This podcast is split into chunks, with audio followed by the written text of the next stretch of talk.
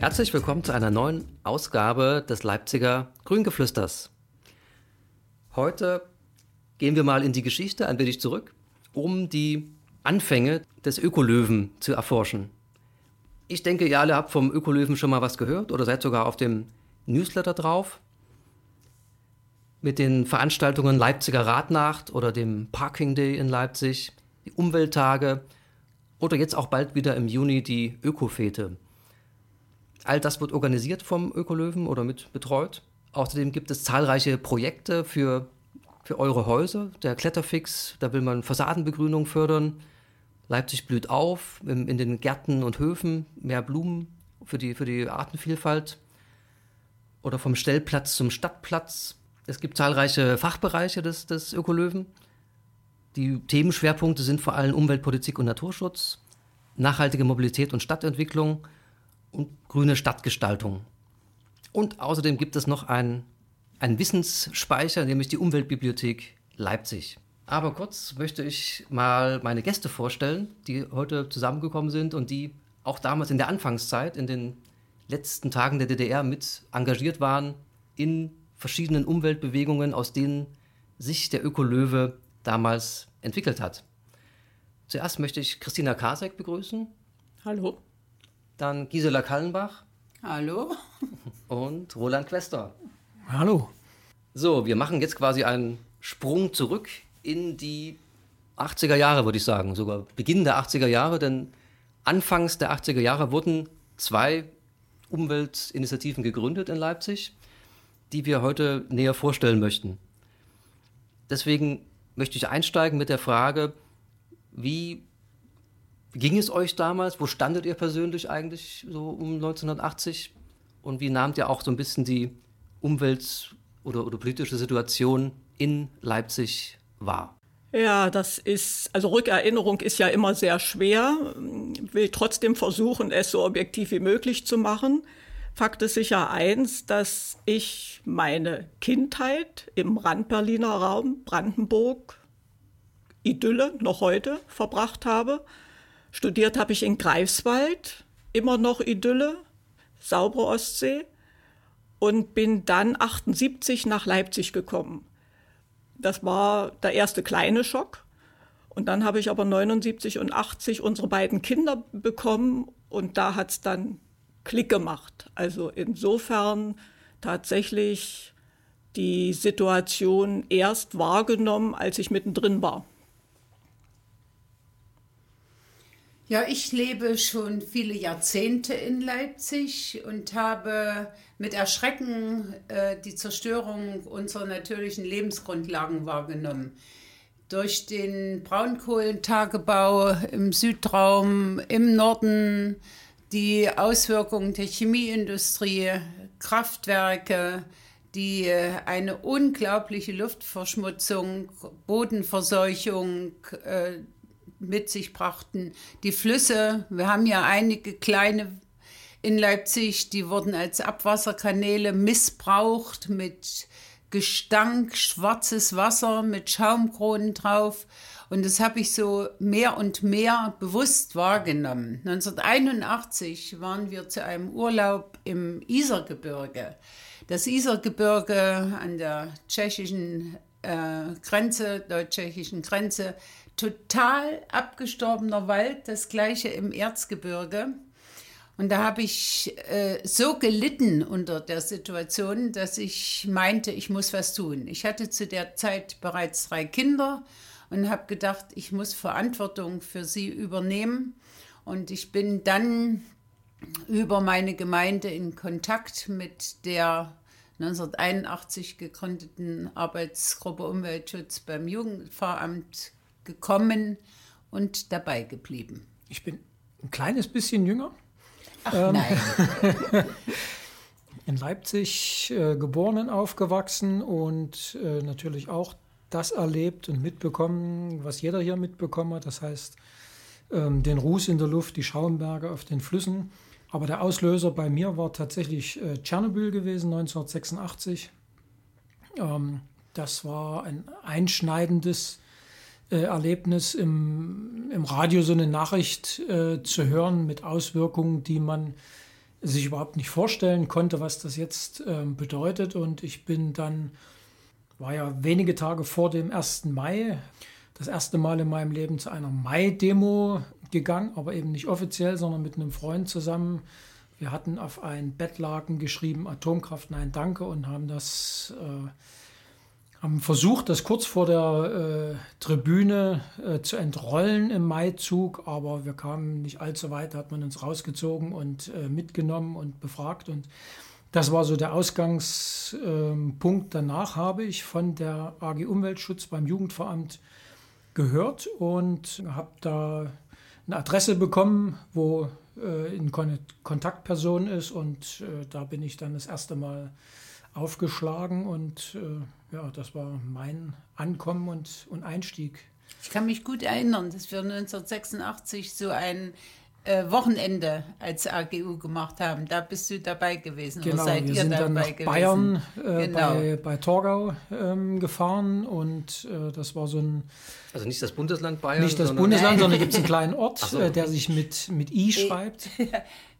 Und ähm, dort gibt es ein Rüstzeitenheim, ein kirchliches. Dort hat sich die Kerngruppe der AG Umweltschutz getroffen, weil man damals gerade in so einem Tal äh, war, sich gefragt hat, hm, wie machen wir weiter, wie geht es personell genau. und, und, und, thematisch weiter, wer übernimmt Verantwortung. Und da war ich mit dabei und das war ja in der Situation dann auch eine, wo man ziemlich schnell äh, mit ins Tun und in Verantwortung gekommen äh, ist, weil es so eine offene äh, so ein offener Augenblick äh, war. Und, ja. ja, da sind wir schon mittendrin in, der, in einer der beiden Vereinigungen quasi, in der AGU oder AG Umweltschutz beim Leipziger Jugendpfarramt.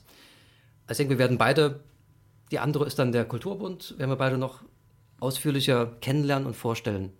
Aber bleiben wir erstmal bei der AGU. Und ihr habt ja schon so angefangen, wie ihr reingekommen seid ich denke, spannend ist ja auch aus heutiger Sicht, wie lief das in, im analogen Zeitalter? Ne? Man hat ja keine Telegram-Gruppe gehabt oder sowas, sondern musste sich ja irgendwie analog über einen Zettel irgendwie dann finden und wissen, dass dienstags um, um 8 irgendwie der, der Treffpunkt stattfindet. Aber erzählt mal so ein bisschen von der AGU, wie groß waren eigentlich die, diese, diese Gruppe und was für Leute so ganz grob haben sich da versammelt? Also kann ich ja vielleicht noch mal anfangen. 1981 eine Gruppe von Theologiestudenten, die auch quasi gelitten haben an der Situation der Umweltbedingungen in der DDR. Die haben diese Arbeitsgruppe gegründet und die erste Aktion hieß Mobil ohne Auto. Und das habe ich schon oft unterstrichen. Wir hatten damals keine Vorstellung, wie viele Autos noch auf unseren Straßen Platz finden werden und wie viele es davon noch geben wird. Aber auch schon damals war die Frage, ist das Auto das geeignete Verkehrsmittel, auch in einer Stadt wie Leipzig, oder können wir auch viel äh, einfacher zu Fuß oder mit dem Fahrrad unterwegs sein? Ich sollte vielleicht noch erklären, es gab ja kein Versammlungs- und Vereinigungsrecht. Man konnte nicht wie heute einfach mal sieben Menschen nehmen und einen Verein gründen. Also hat man nach Auswegen gesucht und da hat sich die Kirche insbesondere die evangelische Kirche angeboten und haben Menschen, die auf der Suche waren nach Gleichgesinnten, die umgetrieben waren von der gesellschaftlichen Situation, die einen Austausch brauchten. Und da hat man ihnen Platz gegeben und es musste immer ein Pfarrer, eine Gemeinde, irgendwie jemand Verantwortung übernehmen. Und diese Theologiestudenten haben eben den Jugendpfarrer gefragt, ob er quasi sozusagen ihr äh, ja nicht Vorsitzender oder irgendetwas auch nicht. Wir haben autonom gehandelt. Aber jemand musste gegenüber staatlichen Institutionen quasi der Ansprechpartner sein, weil mit uns hat man nicht gesprochen von Seiten des Staates. Und sie haben sich eben, deswegen heißt es Arbeitsgruppe Umweltschutz beim Jugendveramt. Andere Gruppen, die sich in den Themen Frieden, Gerechtigkeit oder ja, engagiert haben, genau, die hatten dann eben entweder einen Gemeindepfarrer oder äh, ganz unterschiedlich. Aber das muss man zum Verständnis einfach nochmal ähm, benennen, weil sich das heute von der jungen Generation natürlich niemand vorstellen kann. Dann hast du gefragt hier, äh, wie haben wir kommuniziert? Es war vergleichsweise schwieriger. Wir mussten uns an Verabredungen halten. Wir konnten nicht mal ganz schnell den Termin ändern, sondern dann gab es eben regelmäßige Treffpunkte und zu denen kam man. Wir hatten nur den Postweg, um uns Informationen zu geben, weil nicht mal jeder hatte ein Telefon. Gut, das ist ein guter Punkt, auch mit, dem, mit der Organisation über die Kirche. Deswegen an die Frage an Christina Kasek. Wie war das beim Kulturbund? War die auch irgendwo angegliedert? Wir waren eine Gruppe des Kulturbundes, also die Gesellschaft für Natur und Umwelt, so hieß sie ja offiziell in der DDR, keine Ahnung, wann die jemals gegründet worden ist, vermutlich irgendwo in 50er Jahren oder so. Vor allen Dingen äh, Naturschutz, also die ganze Palette von Zoologen, Leute, die sich mit bestimmten Tierarten auseinandergesetzt haben und die das äußerst apolitisch gemacht haben, muss man auch rückwirkend dazu sagen, weil wir uns mit denen tatsächlich ab und zu in die Haare bekommen haben. Die Umweltschutzgruppe im Stadtbezirk Leipzig Mitte und das will ich einschieben, weil es vor uns auch noch andere Gruppen gab. Die wichtigste, mit der wir sehr eng zusammengearbeitet haben, war die im Stadtbezirk Süd. Wolfram Herbig, großer äh, Kämpfer gewesen, der hat das also wunderbar gemacht. Wir haben viel mit ihm zusammengearbeitet. Es gab auch in den anderen Stadtbezirken solche Umweltgruppen, weniger in der Öffentlichkeit aktiv geworden. Warum auch immer, gehört ja dann auch ein gewisses Know-how dazu, um möglichst viele Leute zu erreichen. Aber wie gesagt, die Umweltschutzgruppe im Stadtbezirk Mitte, die ist 82 gegründet worden, hatte als Leiter jemanden allerdings, wie das passiert ist, keine Ahnung, von der SED-Bezirksleitung. Und die Mitglieder, die dort drin waren, waren junge Leute, und als ich irgendwo Mitte 83 dazugekommen bin, nachdem die Kinder quasi äh, im Kindergarten waren und nicht mehr in der Kinderkrippe, da habe ich diesen Leiter ersetzt. Also der ist dann ausgeschieden, weil die Gruppe sonst eingegangen wäre. Also das ist nicht gut gegangen, wiewohl auch wenn Gisela lacht. Es ist aber eine Gruppe gewesen und die hatten die Chance, sich über Umweltthemen auszutauschen. Und als ich dazu kam, hatten sie gerade den Bericht vom Klapperfrum. Und keine Ahnung, wie sie den organisiert haben. Das hat auch der Chef dieser Gruppe damals nicht unterdrückt. Also die Diskussion gab es. Hm.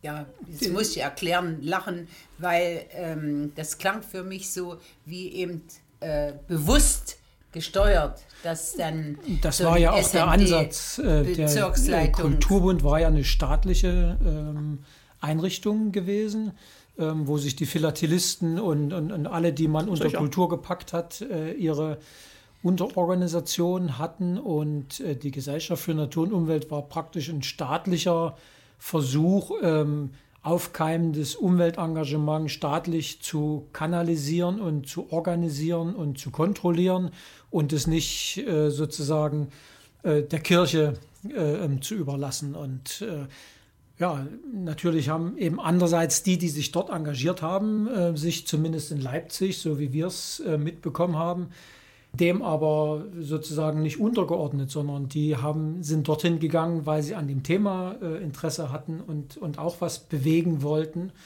Und so ist es dann ja eben auch in den späteren 80er Jahren zu äh, gemeinsamen ähm, mhm. Sachen gekommen. Und ähm, da gab es genau. durchaus auch ähm, Leute, ich glaube, Wolfram Herwig zählte zum Beispiel dazu, der gesagt hat, ich bin ja auch eigentlich ein christlicher Mensch.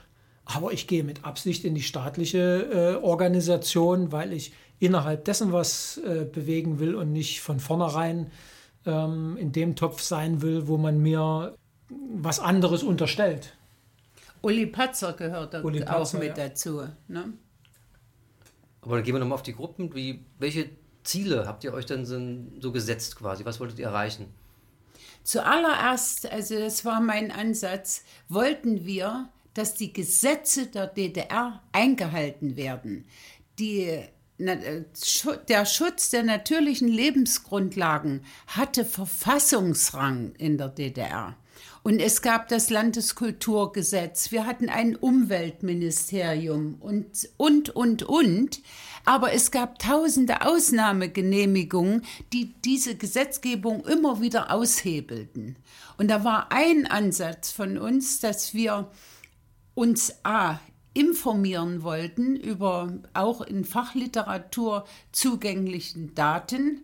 Wir wollten davon weitergeben. Wir wollten Leute motivieren, eben Gleiches zu tun, zum Beispiel sich zu beschweren, die berühmten Eingaben zu schreiben, um, um das einzufordern, dass die Lebensgrundlagen geschützt werden. Und wir hatten natürlich auch das ganz persönliche Interesse, für die Zukunft unserer Kinder zu sorgen und nicht alles äh, der Zerstörung anheimzugeben. Wie war das beim Kulturbund? Da sind wir uns komplett einig bei uns. Wir hatten also auch drei Themen so als Überschriften quasi die eigene fachliche Fortbildung, um überhaupt auch bei denen, die Interesse für das Thema hatten, die, die wissenschaftlichen Grundlagen ein bisschen äh, zu verbreitern. Dann das Zweite, mit unserem Wissen dann in die Öffentlichkeit zu gehen und dafür zu sorgen, dass auch anderen vielleicht manchmal eben die Augen geöffnet werden oder Ohren oder was auch immer. Und zum Dritten eigene praktische Arbeit. Also nach dem Motto, wir wollten uns nicht dem Vorwurf aussetzen, na, ihr redet bloß und macht nichts, sondern eben dann selber machen. Und könnt ihr vielleicht ein paar denkwürdige Aktionen nennen, die, die ihr unternommen habt, um diese Ziele zu erreichen? Ich wollte noch ein Stück ähm, vorher ähm, anschließen, weil was mir mit in Erinnerung geblieben ist, was, die, was den kirchlichen Teil der Umweltbewegung angeht, dass das von Anfang an eine zweigleisige Sache gewesen ist. Man hat sowohl den enormen Widerspruch zwischen dem, was offiziell staatlich verkündet wurde und dem, was es an Regelungen und Gesetzen durchaus gab und dem, was die Realität war, äh, aufgegriffen und hat sich in die Richtung engagiert, ein anderes staatliches Handeln einzufordern und hat gleichzeitig aber auch immer das Thema Lebensstil und verantwortliches Handeln des Einzelnen im Blick gehabt und sich gesehen schon zur damaligen Zeit, äh, als wir ja noch überhaupt nicht den Standard hatten, den Lebensstandard hatten, den wir heute haben, als Teil des der Menschen, denen es schon viel, viel besser geht und hat schon damals gesehen, selbst das Niveau, was wir hatten, ist keins, was man übertragen kann auf die ganze Welt. Das, äh, das Dafür gibt es nicht die Ressourcen, dafür gibt es nicht die Tragkraft äh, der Erde. Und äh, hat das thematisiert. Daher auch so eine Sachen wie äh, Mobil ohne Auto zu einer äh, Zeit, wo wir nicht einen Bruchteil der Kraftfahrzeuge hatten äh, wie heute, hat man das damals bereits gesehen und hinterfragt. Und das finde ich nach wie vor ähm, bemerkenswert. Bemerkenswert. und spannend, dass man diesen äh, Blick und Verbindung gehabt hat. Ich kann das nur unterstreichen, weil wesentliche Informationen über Fakten in der DDR. Man muss sich auch wieder in Erinnerung rufen, offiziell waren Daten zu Gewässerzustand, zu Luftverschmutzung, zu Bodenbeschaffenheit, waren geheime Verschlusssache, sind schon Ende der 70er Jahre untersagt worden weiterzugeben. Was wir aber hatten, waren Fachbücher. Da waren Fakten in Fachbüchern zu finden. Und da hat das kirchliche Forschungsheim in Wittenberg eine große Rolle gespielt. Da habe ich schon Ende der 70er Jahre eine Ausstellung gesehen, in Kirchen, kirchlichen Räumen natürlich, in denen sie über Sonnenscheindauer, über Bodenbeschaffung, über Anschlussgrad, Trinkwasserversorgung, Abwasserentsorgung aus Fachbüchern in Ausstellungen dargestellt haben. Ich habe 1983, ich bin von der Ausbildung her Chemieingenieurin, habe bei in der Forschung der Wasserwirtschaft gearbeitet und habe ich 1983 anlässlich des Weltumwelttages eine Wandzeitung in unserem Institut gestaltet, freiwillig mit einem Kollegen zusammen. Wandzeitung für die junge Generation. Das waren große Boards, Tafeln, an denen zu aktuellen Themen viel Wahres oder Nicht-Wahres stand. Wir haben diese Wandzeitung, deswegen komme ich jetzt drauf, eine, ein Drittel waren Fakten aus Fachbüchern. Ein Drittel war, was kann der Staat tun? Und ein Drittel war, was kann ich tun? Ich persönlich. Also wir haben uns damals schon sehr in die individuelle Verantwortung genommen, dass wir es sind, die einen Beitrag leisten können zur Erhalt, zum Erhalt der Lebensgrundlagen. Diese Wandzeitung hat zwei Stunden gehangen und alle Parteigenossen mussten ein Statement abgeben und, und, und. Und war dann der Auslöser für den Parteisekretär, dass der Staatssicherheit gemeldet wurde und von diesem Tag an ich eine operative Personenkontrolle hatte. Das nur am Rande. Also vor den Fakten und vor Worten und vor selbst einer Eigenverpflichtung zum Handeln hatte der Staat Angst. Habe ich anders erlebt, muss ich dazu sagen. Wir haben ein Schaufenster gehabt, Leipzig-Käthe-Kollwitz-Straße. Da gab es einen Lagerraum vom VEB Entstaubungstechnik Edgar André. Also die haben die Filter gebaut, die wir in Leipzig dringend gebraucht hätten die aber exportiert worden sind und so ziemlich, würde ich denken, komplett exportiert worden sind. Und dieser Lagerraum, wie das üblich war, irgendwo eine alte Gardine davor, Schaufenster, also null und nichtig nach draußen. Und dieses Schaufenster haben wir uns als Kulturbundgruppe gesichert, ohne jegliche Probleme. Angerufen nach dem Motto, da ist doch nichts drin, dürfen wir. Und dann haben wir genau das, was du jetzt sagst, Gisela, solche Wandzeitung, so eine Riesendinger, dort reingehängt. Mit Terminankündigung auch von Veranstaltungen. Eine Veranstaltung dann im Zusammenhang mit Edgar André war, dass wir tatsächlich im Kulturbund so eine Diskussion über die Luftreinhaltung in Leipzig hatten, wo uns viele vorher gesagt haben, das bricht euch die Füße. Hm. Wir haben 120 Gäste gehabt, also Leipziger Bürger. Es ist nichts passiert überhaupt nichts passiert. Und das Schaufenster ist uns auch nicht weggenommen worden. Wir haben über Jahre dort unsere Appelle, sage ich jetzt auch mal, sowohl in die eine Richtung, Individualität, als auch in die andere Richtung, an die Betriebe, an die Bonzen, sage ich jetzt auch mal so unter der Gürtellinie, gerichtet. Und wie gesagt, wir sind nie gefragt worden. Entweder haben die es nicht gesehen, das wäre jetzt die einfachste Lösung, aber es, Käthe-Kollwitz-Straße damals wie heute, da fahren Straßenbahnen vorbei, also das kann man sehen, konnte man sehen. Tja, die Erfahrungen sind unterschiedlich. Es kommt ja. zeigt, zeigt eigentlich das ganze, zeigt das ganze System DDR. Ne? Also sowohl das sich trauen oder nicht trauen, weil ich glaube, es passiert äh, was. Und die Unterschiedlichkeit äh, in dem, was tatsächlich passieren kann. Ne? Also es gab die, die was machen konnten, ohne dass was passiert ist, weil die, die es gesehen haben, nicht diejenigen waren, die durchgreifen wollten. Und es gab die anderen, die äh, schon auf den kleinsten Sache aufgesprungen sind und glaubten, sie müssen jetzt unbedingt eingreifen und handeln und äh, Leute sonst wohin bringen. Aber, aber auch da nochmal, wir haben, ich meine, als die Kulturbundgruppe bei uns in Mitte, muss ich mal dazu sagen, wir hatten 33 wirklich feste Mitglieder sehr aktiv. Zu Aktionen wurden es dann mehr, aber die 33, das war so der Stamm, den wir im Maximum erreicht haben. Und mit denen haben wir ja versucht, wie gesagt, auch Öffentlichkeitsarbeit zu machen. Und aufgrund dieser Öffentlichkeitsarbeit ist auch der damalige Sender Leipzig auf uns aufmerksam geworden. Und es ist tatsächlich so gewesen, dass im Sender Leipzig, das war ich dann selber, aller zwei Monate vormittags um elf wir eine Umweltsendung gemacht haben. Ohne jegliches Skript. Ich habe nie irgendetwas vorlegen müssen. Es war eine Live-Sendung mit Anrufmöglichkeit für Leipziger Bürger. Und so wie die gefragt haben, habe ich jetzt genauso wie ich jetzt hier sitze und rede und kein Papier vor der Nase habe, geredet.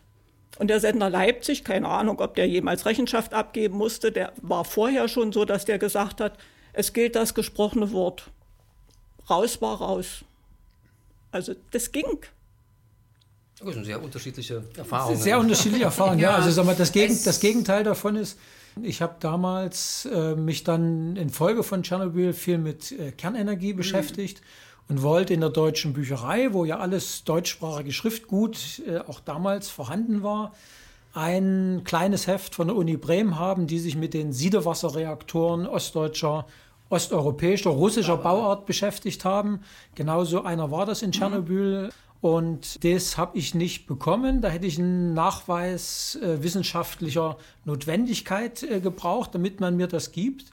Daraufhin habe ich mich mit einem Brief an den Staatsrat gewendet, wie es sein kann, dass ich nicht das Schriftgut in der deutschen Bücherei frei nutzen kann und wurde dann eingeladen in die deutsche Bücherei. Und der damalige Direktor der deutschen Bücherei selbst hat mit mir also ein Gespräch geführt und mir versucht zu erklären, dass man eben nicht alles was auf Deutsch geschrieben ist und aus dem Westen kommt, jedem in die Hand äh, geben kann. Und das war die andere Sache, wie man mit Informationen, auch nur dem Bekommen von Informationen, noch gar nicht mal, dass ich sie irgendwie hätte weitergegeben, äh, sondern nur selber wissen wollte, äh, umgegangen ist. Also das war eine, es war, es war eine schizophrene Gesellschaft, in der wir gelebt haben.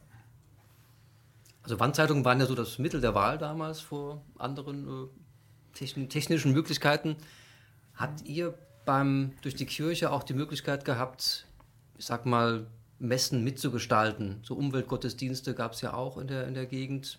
Ja, natürlich. Ich meine, das war auch, was wir selbst uns erdacht und ersonnen und durchgeführt haben. Äh, Nochmal, also der, auch der Jugendfahrer, der hat, der hat weder an unseren Zusammenkünften teilgenommen, noch irgendwie vielleicht ein Programm vorgegeben oder was. Der war quasi nur der Notnagel im Falle, wenn. Und welche Ideen wir hatten, die sind in der Gruppe entwickelt worden. Vorhin war die Frage, wie viele waren dabei. Das war ganz, ganz unterschiedlich. Es gab eine Kerngruppe, sozusagen wie heute ein Vorstand eines Vereines. Das hat auch immer mal gewechselt. Wir haben schon ein kleines Blättchen rausgegeben, die Streiflichter. Auch da haben wir uns abgewechselt, wer quasi die Redaktion hatte. Und da wurde über Bücher informiert, da wurde über Aktionen informiert. Wir hatten natürlich keine Druckmöglichkeiten, keine Kopiermöglichkeiten. Da gab es das berühmt-berüchtigte Ormig-Verfahren. Da wurde über eine Matrize auf der Schreibmaschine geschrieben und dann musste das über eine Walze kopiert werden und die gingen dann per Post an Interessenten. Und manchmal hatten wir Zusammenkünfte, da waren 30 Leute da, dann gab es grüne Wochenenden in verschiedenen Gemeinden, vor allen Dingen auch in der reformierten Kirche. Da haben wir ganze Veranstaltungsreihen durchgeführt und da konnte es passieren, dass bestimmte sehr interessante Themen bis zu 500, 600 Leute mobilisiert haben. Das war aber ja auch unser Ziel. Das war, wir wollten ja möglichst viele Menschen aus ihrer Lethargie aufwecken und sagen, Mensch, engagiert euch, fordert eure Rechte ein. Es gab so ein tolles Slogan in der DDR, der hieß, plane mit, arbeite mit, regiere mit. Und das war wahrscheinlich nicht so ernst gemeint vom Staat, aber wir haben es ernster genommen und haben uns diese Rechte einfach rausgenommen. Mit vielfältigen Themen. Umweltschutz im Haushalt haben wir eine Broschüre veröffentlicht. Da ging es auch wieder darum, was kann ich tun? Ja, oder also Baumpflanzaktion. Energiespartipps für den Haushalt, oder? Na klar. Zum Beispiel. Chemie ja. im Haushalt. Ja. Chemie im Kleingarten. Ernährung hat schon eine Rolle gespielt. Gesunde Ernährung, weg vom Fleisch. Der Fleischkonsum in der DDR war ja noch höher, als er heute ist. Es waren Zahlen, da war uns damals auch schon bewusst, so kann es nicht sein, wie Roland vorhin gesagt hat. Das gleiche, den gleichen Lebensstandard für alle auf der Erde äh, hat schon damals nicht funktioniert und gleich gar nicht heute. Aber da stimme ich zu. Bei dem Omik-Verfahren musste ich jetzt lächeln, weil ich tatsächlich nächtelang auf der großen Breitwand Erika Schreibmaschine mit vier und fünf Durchschlägen, so dass hinten kaum noch was zu lesen war, gearbeitet habe, weil wir ja eben auch so eine äh, eigene gruppeninterne Zeitung hatten, die wir verteilt haben und die wir quasi Vorläufer von der heutigen Ökofete beim Rosenthalfest auch mit verteilt haben. Das heißt, ich habe dann tatsächlich zu Hause gesessen und 10, 20, 30 Mal denselben Text getippt aber es war egal. Weil er keine Ormic-Maschine hatte. Die kam nämlich damals noch aus dem Westen als Spende. De definitiv hat, hatten wir nicht. Ich habe dann bloß das Glück gehabt, dass mein Mann, der hat ja am Zentralinstitut für Jugendforschung gearbeitet und für irgendein Rosenthalfest, wo es uns besonders wichtig war, müsste ich aber jetzt lügen, was da thematisch gelaufen ist, hat das ZDJ uns diese Sachen äh, vervielfältigt. Und ganz ordnungsgemäß, wie das zu DDR-Zeiten war, war auf jeder Kopie auch eine Nummer nachzuweisen, schon immer schon allein ums Papierkontingent überhaupt zu beschaffen. Und da sind wir mal gefragt worden, wer hat denn das kopiert? Und es ist nichts passiert. Also der Direktor vom ZDJ hat keinen Schaden genommen, ich habe keinen Schaden genommen, die Gruppe hat keinen Schaden genommen. Die Nachfrage kam, so doof wie sie war, aber mehr eben doch nicht. Da müsst ihr diese beschützenden Hände aus unseren kirchlichen Räumen über euch gehabt haben. keine Ahnung, passiert wer, ist. Keine Ahnung, welcher Schutzengel über uns geschwebt hat, aber Fakt ist eins, der Meinung bin ich noch immer, dass es von etlichen Leuten, damit meine ich definitiv nur nicht gerade euch, sondern normale Bürger, die immer wieder gesagt haben und heute es wieder tun. Man kann ja nicht, man hm. durfte nicht. Das ist mit ja. Gefängnis belegt worden. Wie gesagt, ich bin aktiv gewesen, frage mich heute noch, wie ich das alles auf die Reihe gekriegt habe. Und mir ist nichts passiert. Meinen Kindern ist nichts passiert. Meinem Mann ist nichts passiert. Also. Ja, also ich, ich Mut war, gehörte es, es, trotzdem war, dazu. Ja, es war immer mehr möglich, als man glaubte, aber wäre, glaube ich, auch falsch, denn äh, wenn der Eindruck hängen bliebe, es, man musste nur machen und es passiert mit mhm. Sicherheit mhm. nichts, weil das war definitiv nicht so. Also ich habe es ja selber gemerkt und ich hatte mich damals auf ein Studium äh, der Holztechnik in Dresden beworben und habe da eine Studienabsage bekommen, zusammen mit dem Hinweis, dass ich meine Unterlagen, meine Bewerbungsunterlagen nicht zurückbekomme. Sollte ich mich mal woanders bewerben wollen, würden Sie die Unterlagen dann dorthin schicken. In dem Augenblick war völlig klar, wo die gelandet äh, sind. Was da, äh, dass es dann nicht nur die Unterlagen waren, sondern samt Vermerk, den man dann hätte äh, mit weitergegeben. Also ich war äh, zu dem Zeitpunkt, da war die Geschichte mit der ersten Mai-Demo bereits, äh, hatte ich äh, hinter mir war, hatte also auch meinen mein Stempel weg und dann lief man damit sozusagen unsichtbar durch die Gegend. Und da war es ja zu unserer Zeit damals tatsächlich schon entspannt. Das ist ja in den Jahrzehnten vorher noch ganz anders gewesen. Und ich habe auch immer den Eindruck gehabt, dass wir in Leipzig insgesamt, auch in der AG Umweltschutz, relativ unbehelligt geblieben sind, verglichen mit dem, was in Berlin passiert ist dort ist man, glaube ich, mit den Leuten auch schon anders umgegangen als, äh, als mit uns. Es hängt auch auf der Gegenseite, sage ich jetzt mal, von den Personen ab. Was die zugelassen haben oder wie, wie sie reagiert haben. Denkt mal an Wözel zurück, der dann in der Wendezeit durchaus versucht hat, eine positive Rolle zu spielen, bei dem, mit dem habe ich gesprochen, aber nicht, weil der mich zitiert hatte, sondern weil ich was von ihm wollte, nämlich das, was du vorhin gesagt hast, Gisela.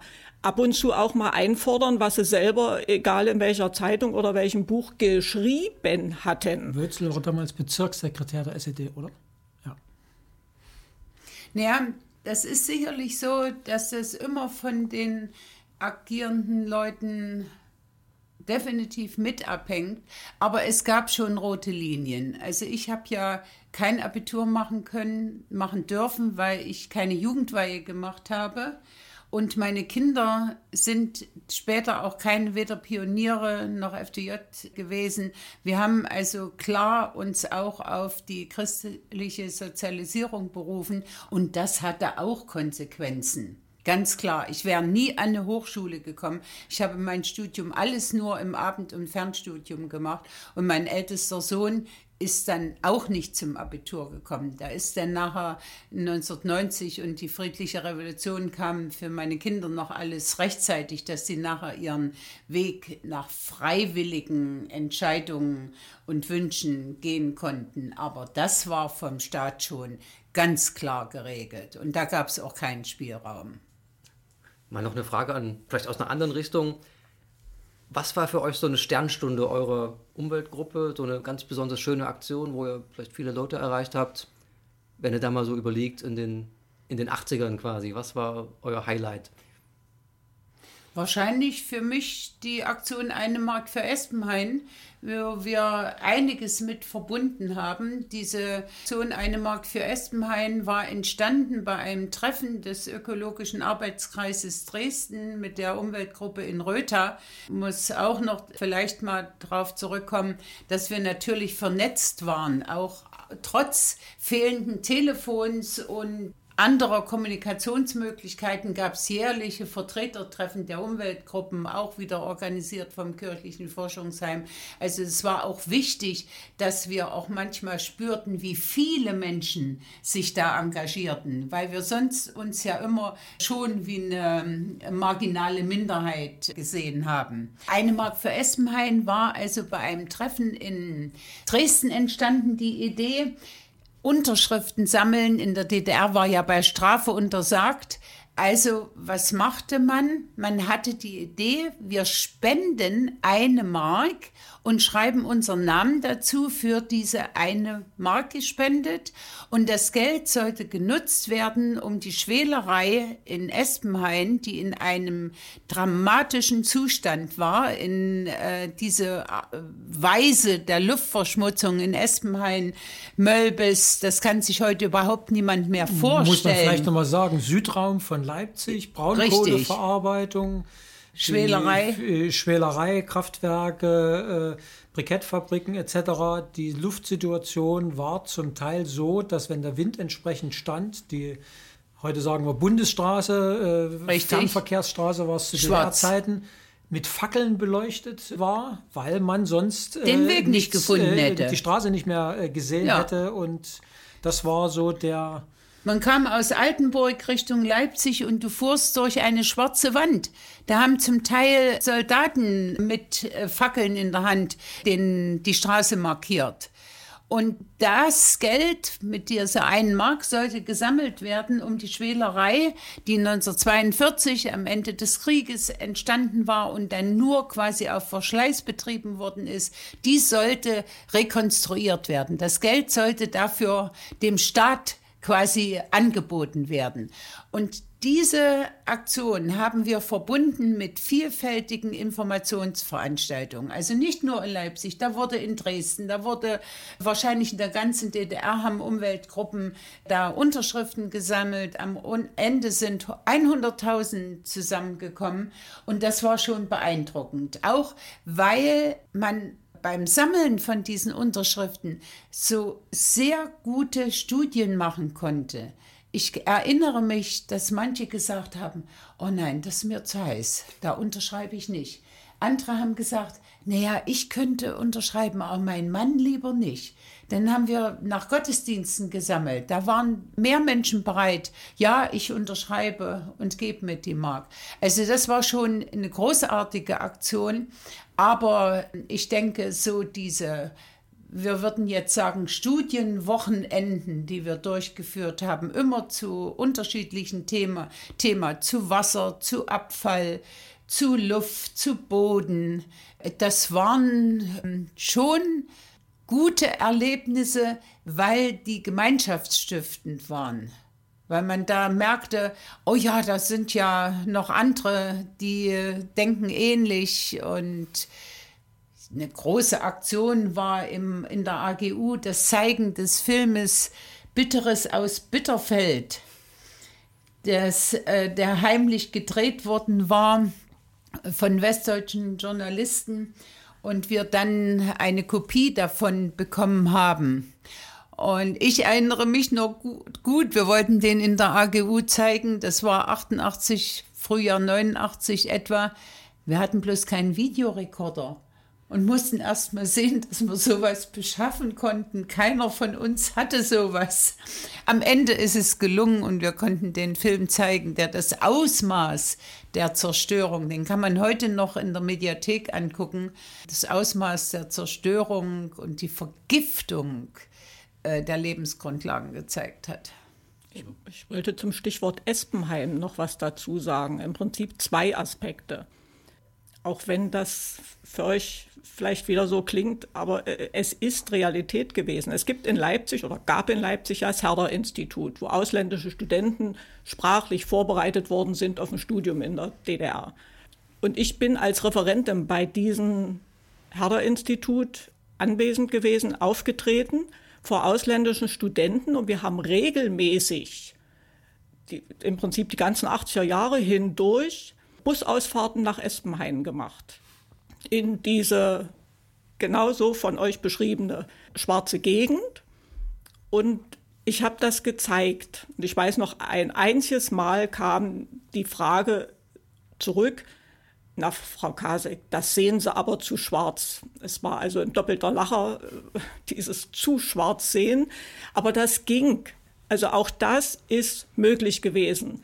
Und von der negativen Seite betrachtet, die eine Mark für Espenhain, die Aktion erinnere ich mich auch noch. Und es gab ja auch dann die eine Veranstaltung in der reformierten Kirche im November 87 muss das gewesen sein. Habe ich in Vorbereitung auf heute extra nochmal nachgeguckt. Und ich weiß, dass wahrscheinlich hattet ihr irgendwie organisiert, die kirchlichen Kreise. Also es waren auch die oberen Positionen der Stadtbezirksleitung Mitte eingeladen. Vom Stadtbezirksbürgermeister oder am Umweltverantwortlichen, keine Ahnung, aber die oberen Positionen. Und die kamen aber nicht, oder wollten nicht kommen, war ziemlich klar, dass die in keine Kirche gehen wollten und haben mich entsendet. Und ich bin tatsächlich total blauäugig, Sonntagnachmittag, 14 Uhr oder 15 Uhr oder wann das da losging, blauäugig mit der Straßenbahn dahin gefahren und war total entsetzt, als ich dann gemerkt habe, dass die anderen alle gekniffen haben und ich dort vorgeschoben wurde und freigegeben zum Schlachten im Prinzip. Ich meine, ich bin nicht geschlachtet worden, war auch so sicher von keinem beabsichtigt gewesen, aber das war der Moment, wo ich tatsächlich gedacht habe, ihr Armleuchter. Naja, du bist damals sicherlich dabei gewesen als eine offizielle. Ne? Ich bin Abgeordnete die, für den Kulturbund gewesen ja, im Stadtbezirk und, Mitte. Äh, naja, aber deswegen haben wir das adressiert an jemanden, die ja, vielleicht was verändern könnten. Naja, aber wie gesagt, da habe ich Aber friedlich waren wir doch bestimmt. Na, selbstverständlich. Und wie gesagt, ich habe auch eine Mark für Espenheim bezahlt. Also so ist es nicht. Nee, nee. Ja, es, war, es, waren ja eben die anderen äh, staatlichen Stellen, die gekniffen haben ja, ne, und genau. geschickt haben. Ja. Genau so. Ja, ich glaube, ich kann mich sogar ja. daran erinnern, dass ja. äh, Aber da das waren auch in meiner Erinnerung so die Sachen, die sehr getragen haben, das Merken, dass auf einmal eine bestimmte Reichweite entstanden ist. Denn auch zu der Veranstaltung, die Kirche war voll gewesen. Ja. Wir haben einen Abend gemacht, da ging es auch um die ähm, Braunkohle. Da wurde, glaube ich, auch ein, ein Film gezeigt über äh, die Umsiedlung von Ach ja, äh, Erinnerung an Manuela. Ja, genau. Erinnerung genau. an eine Landschaft. Erinnerung an eine Landschaft. Manuela. Ähm, da ging es Doc-Film 87. Um die, um die Umsiedlung von einem Eitra. Äh, von, von Eitra im, im Leipziger Südraum. Und hatten wir, jetzt auch der Name weg, einen, einen wunderbaren Jazz-Saxophonisten, der dazu improvisiert äh, hat, denn der Film war ohne Worte.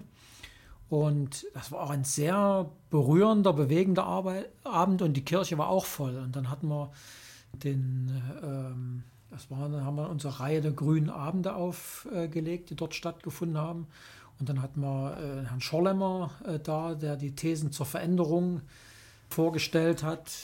Eine rappelvolle äh, Kirche, ja. 600, 700 Leute. Da hat man gemerkt, dass sich, äh, dass sich was bewegt, dass man nicht mehr nur der ganz kleine ähm, Kreis ist, sondern dass man auch gar nicht weiß, woher wissen die Leute das alles? Wie verbreitet sich die Information solcher Abende? Denn das stand natürlich in keiner Zeitung, es gab kein Internet und nichts, sondern im Schaukasten ähm, von Kirchen. Das hing irgendwo und Mund im Mund. Schaukasten und wurde weitergetragen und äh, hatte eben eine, eine Wichtigkeit für die Menschen, dass es weitergetragen wurde. Aber das war eben September 89. Das war dann schon so, äh, ähm, so kurz davor.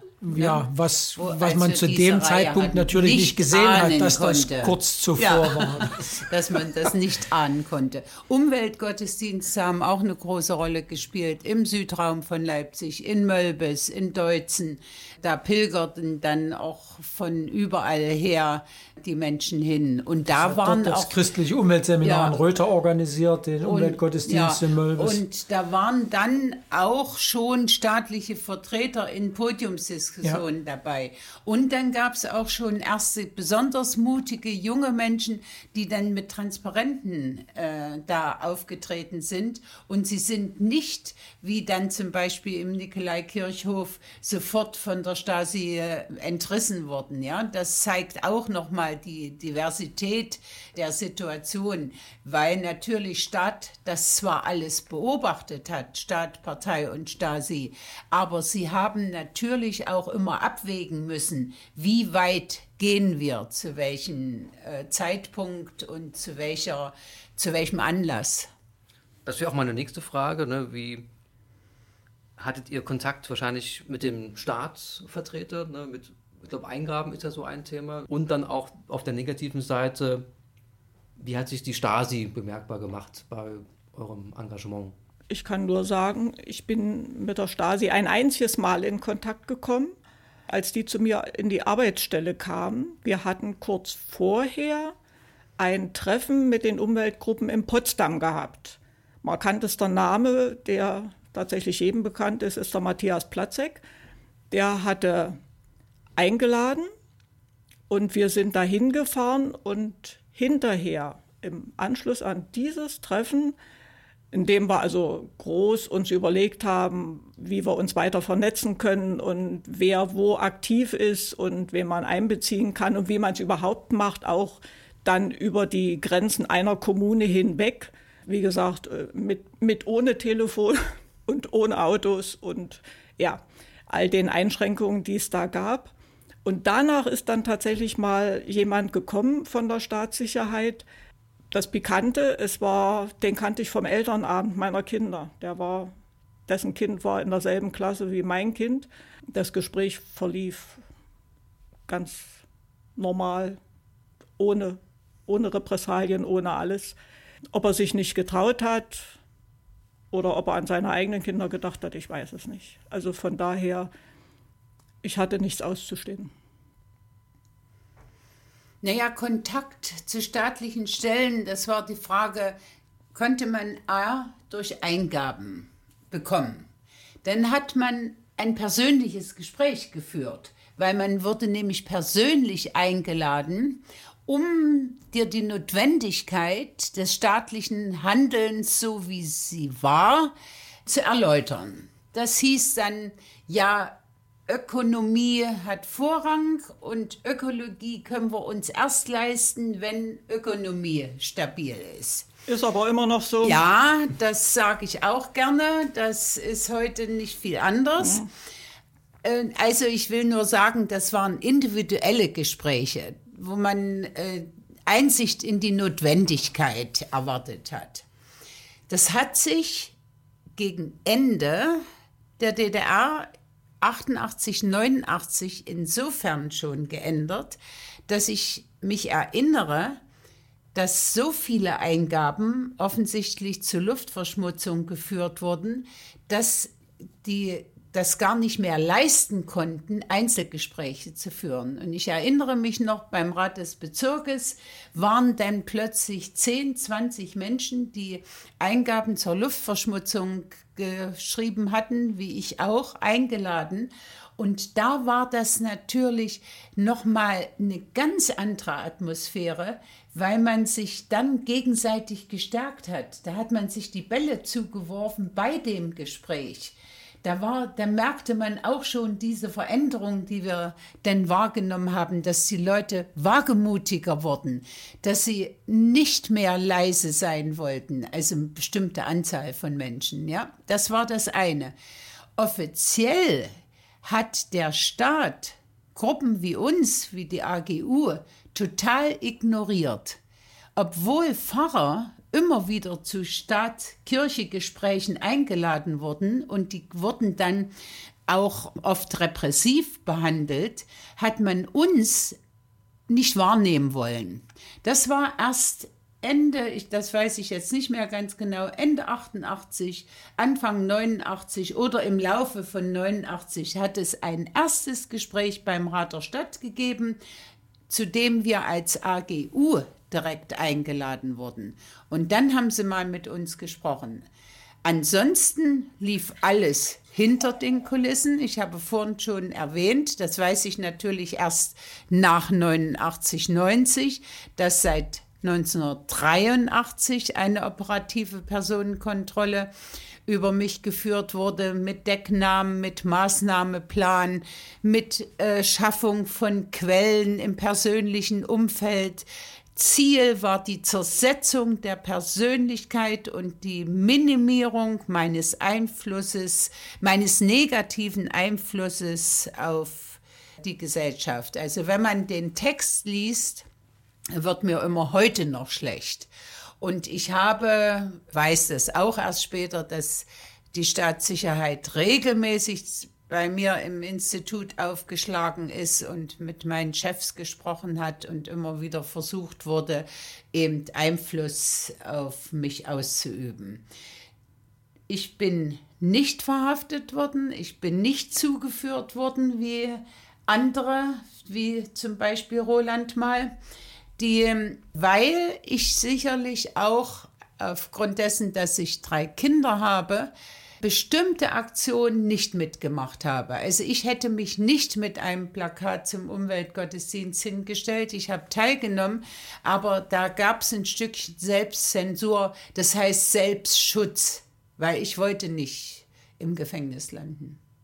Es war in meiner Wahrnehmung, ich habe mehrere Eingabengespräche äh, mitgeführt. Äh, kam es darauf an, auf welcher Ebene man eingeladen war. War man auf der äh, politischen Ebene, äh, wurde das Gespräch geführt, also von Bezirksverwaltung SED. Dann war es ein äh, Gespräch mit einem sehr großen äh, Gefälle. Dann war viel Arroganz im Spiel und da ging es nur darum äh, zu vermitteln, dass alles gut äh, so ist, wie das staatlich geregelt wird. War man auf der Fachebene eingeladen äh, im Hygieneinstitut oder äh, also den, den, den Stellen, die dafür zuständig waren, war es eine andere Ebene. Dort hat man den Leuten angemerkt, dass sie äh, die Probleme äh, durchaus äh, kannten, auch gerne andere, schnellere Lösungen gehabt hätten, aber gebunden waren in dem, was ihnen für Mittel und Möglichkeiten zur Verfügung standen. Das war ein, ähm, ein großer Unterschied. Und was die Gruppe angeht, haben wir direkt als, als Gruppe nie Kontakt mit der Stasi gehabt oder wir haben nur von unserem Jugendpfarrer gehört, dass er äh, im Vorgang zu einer großen Veranstaltung zu den staatlichen Stellen eingeladen war und gefragt wurde, ihm gesagt wurde, es geht doch bitte hoffentlich alles äh, ruhig und gesittet zu. Es war dann tatsächlich auf der persönlichen Ebene, ähm, dass man zu einem Gespräch äh, abgeholt wurde, mitten auf der Straße. So ist es mir äh, gegangen, als ich früh zum zum Milchladen gegangen bin, mir äh, wie im Film drei Herren mit wehenden Mänteln mitten auf der Straße entgegenkamen, mich nach meinem Namen fragten und mich dann mitnahmen zur Klärung einer Angelegenheit. Das war im Nachgang dessen, dass wir die äh, Unterstützungsveranstaltung für äh, die Umweltbibliothek in Berlin mhm. gemacht hatten und man dann wissen wollte, wer denn auf die Idee gekommen ist und das organisiert hat und wer da alles dahinter steckt etc. Und ähm, 89 haben wir ähm, mitbekommen, dass wir äh, auch beobachtet werden dort, wo wir gewohnt ja. haben.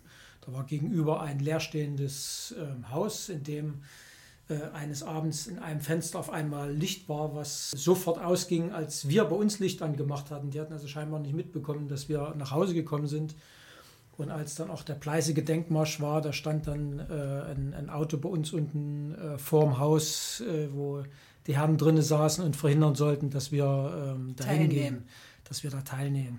Das waren so die Sachen, wo wir mitbekommen haben, und wir wussten natürlich einfach, ohne dass wir es greifen konnten, äh, dass wir beobachtet, abgehört, wie, aber wie genau wussten wir nicht. Das haben wir viel erst hinterher festgestellt. Wir haben dann 1990 einen ähm, Bericht der Staatssicherheit über die AG Umweltschutz bekommen aus der runden Ecke, wo wir zumindest doch äh, uns ein bisschen gefreut haben, als wir ähm, gelesen haben, dass da drin stand, so richtig kann man die Gruppe nicht beeinflussen. Es ist bisher nicht gelungen, da jemanden in den inneren Kreis reinzukriegen.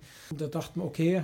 Das kann ich nur Das hat ein bisschen auch in Steinen äh, fallen lassen, weil das ja auch immer so die Frage war, nach, auch nach vielen, was man dann gehört hatte, wie eng zum Teil die Leute dran waren an, an anderen. Äh, das ging ja bis in die Familien rein, äh, dass da äh, bespitzelt wurde. Dass wir da hier relativ gut äh, scheinbar weggekommen Das stimmt. Ist ein ganz großartiges Erlebnis, dass aus unserem internen Kreis niemand gespitzelt hat. Das war nicht selbstverständlich.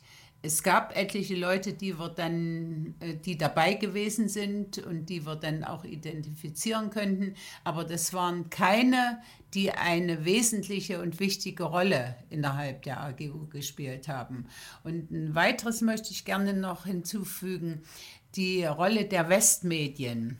Ja, als Roland zum Beispiel dazugeführt worden war, das war dann ganz schnell irgendwie, ich erinnere mich, dass ich das im Deutschlandfunk oder irgendwo im Radio gehört habe, dass einer von der AGU, da bist du dann aufgeschreckt und hast gesagt, oh, wer ist das? Und dann hat man ganz schnell versucht, miteinander Kontakte aufzunehmen und äh, zu sehen, also da war auch die, die Verbundenheit und die Solidarität da. Und natürlich waren die Westmädchen ein Schutz, ja, in dem Moment, wo diese Nachricht über das Radio kam, das war ja wieder eine unliebsame Botschaft für die Herrschenden in der DDR dass das bekannt wurde. Da gab es andere kirchliche Gruppen, die diese engen äh, Kontakte zu Journalisten hatten und die sich wiederum zur Aufgabe gemacht hatten, auch solche Informationen äh, zu sammeln und weiterzugeben. Genau aus dem Grund, um einen gewissen Schutzraum zu schaffen, in dem, wenn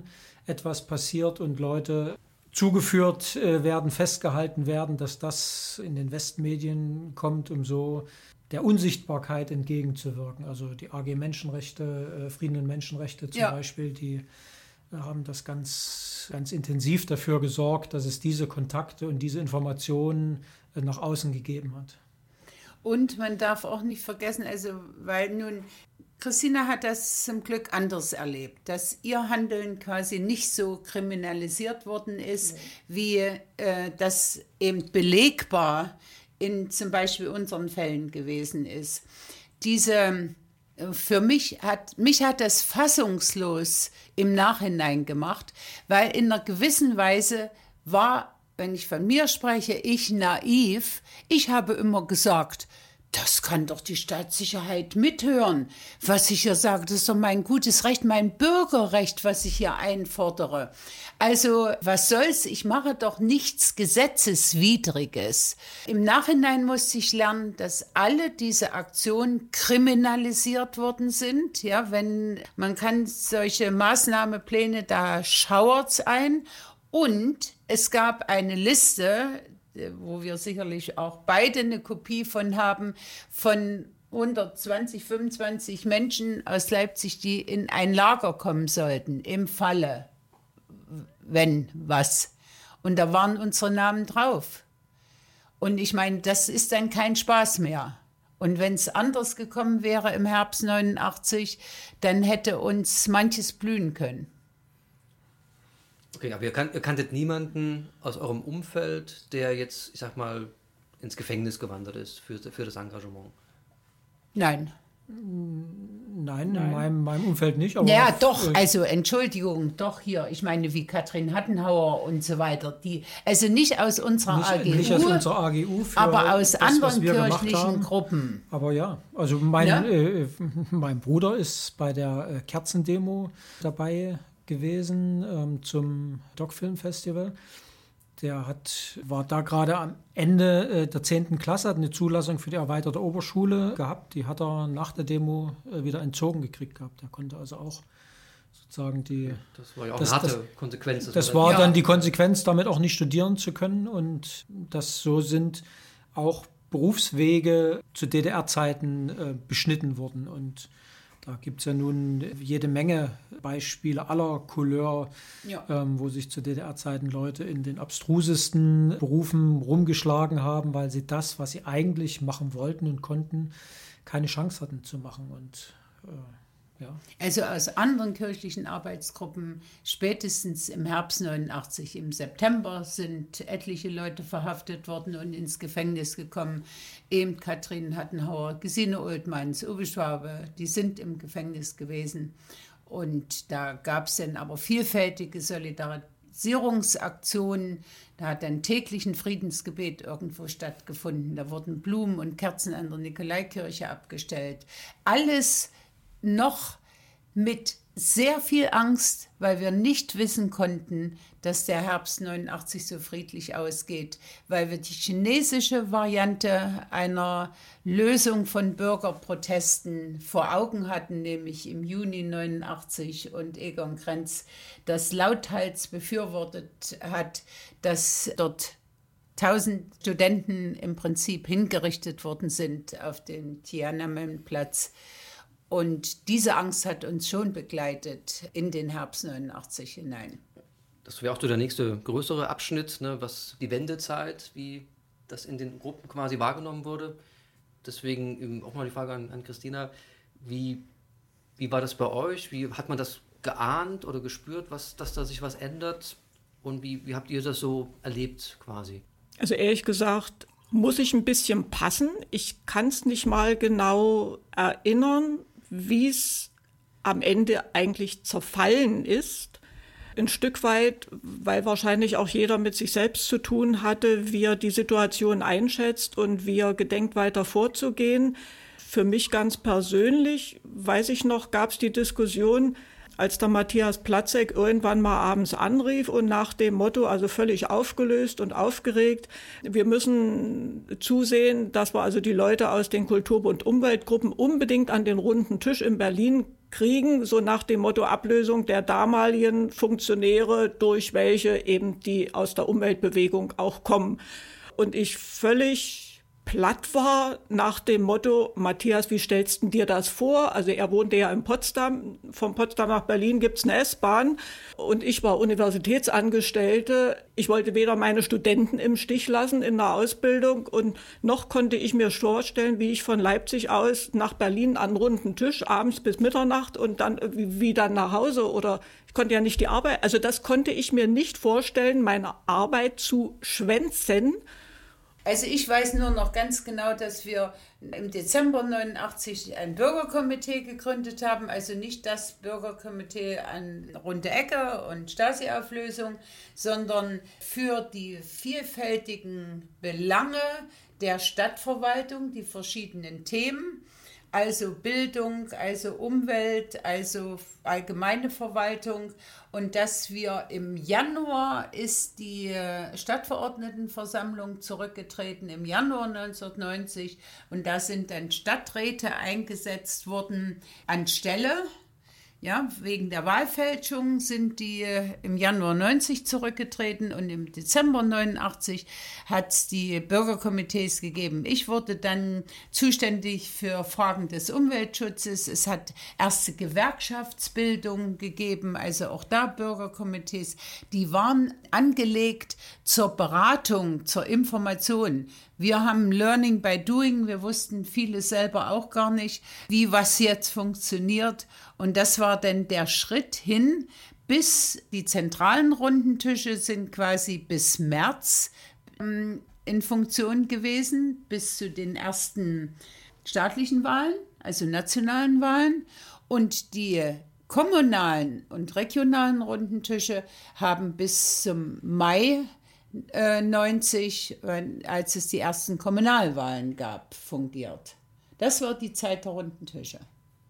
So, so als Übergangszeit. Aber mhm. war das für euch so eine Zeit des Aufbruchs oder eher so Verunsicherung? Was, wie habt ihr das so erlebt? Euphorie. Also bei, bei, bei mir ab, ab dem 7. Oktober und dem 9. Oktober äh, war sehr viel Euphorie da. An was ich mich wirklich noch erinnere, ist der 9. Oktober auf den Augustusplatz, damals Karl-Marx-Platz, zu kommen und kein Ende äh, der Menschenmenge zu sehen. Mhm.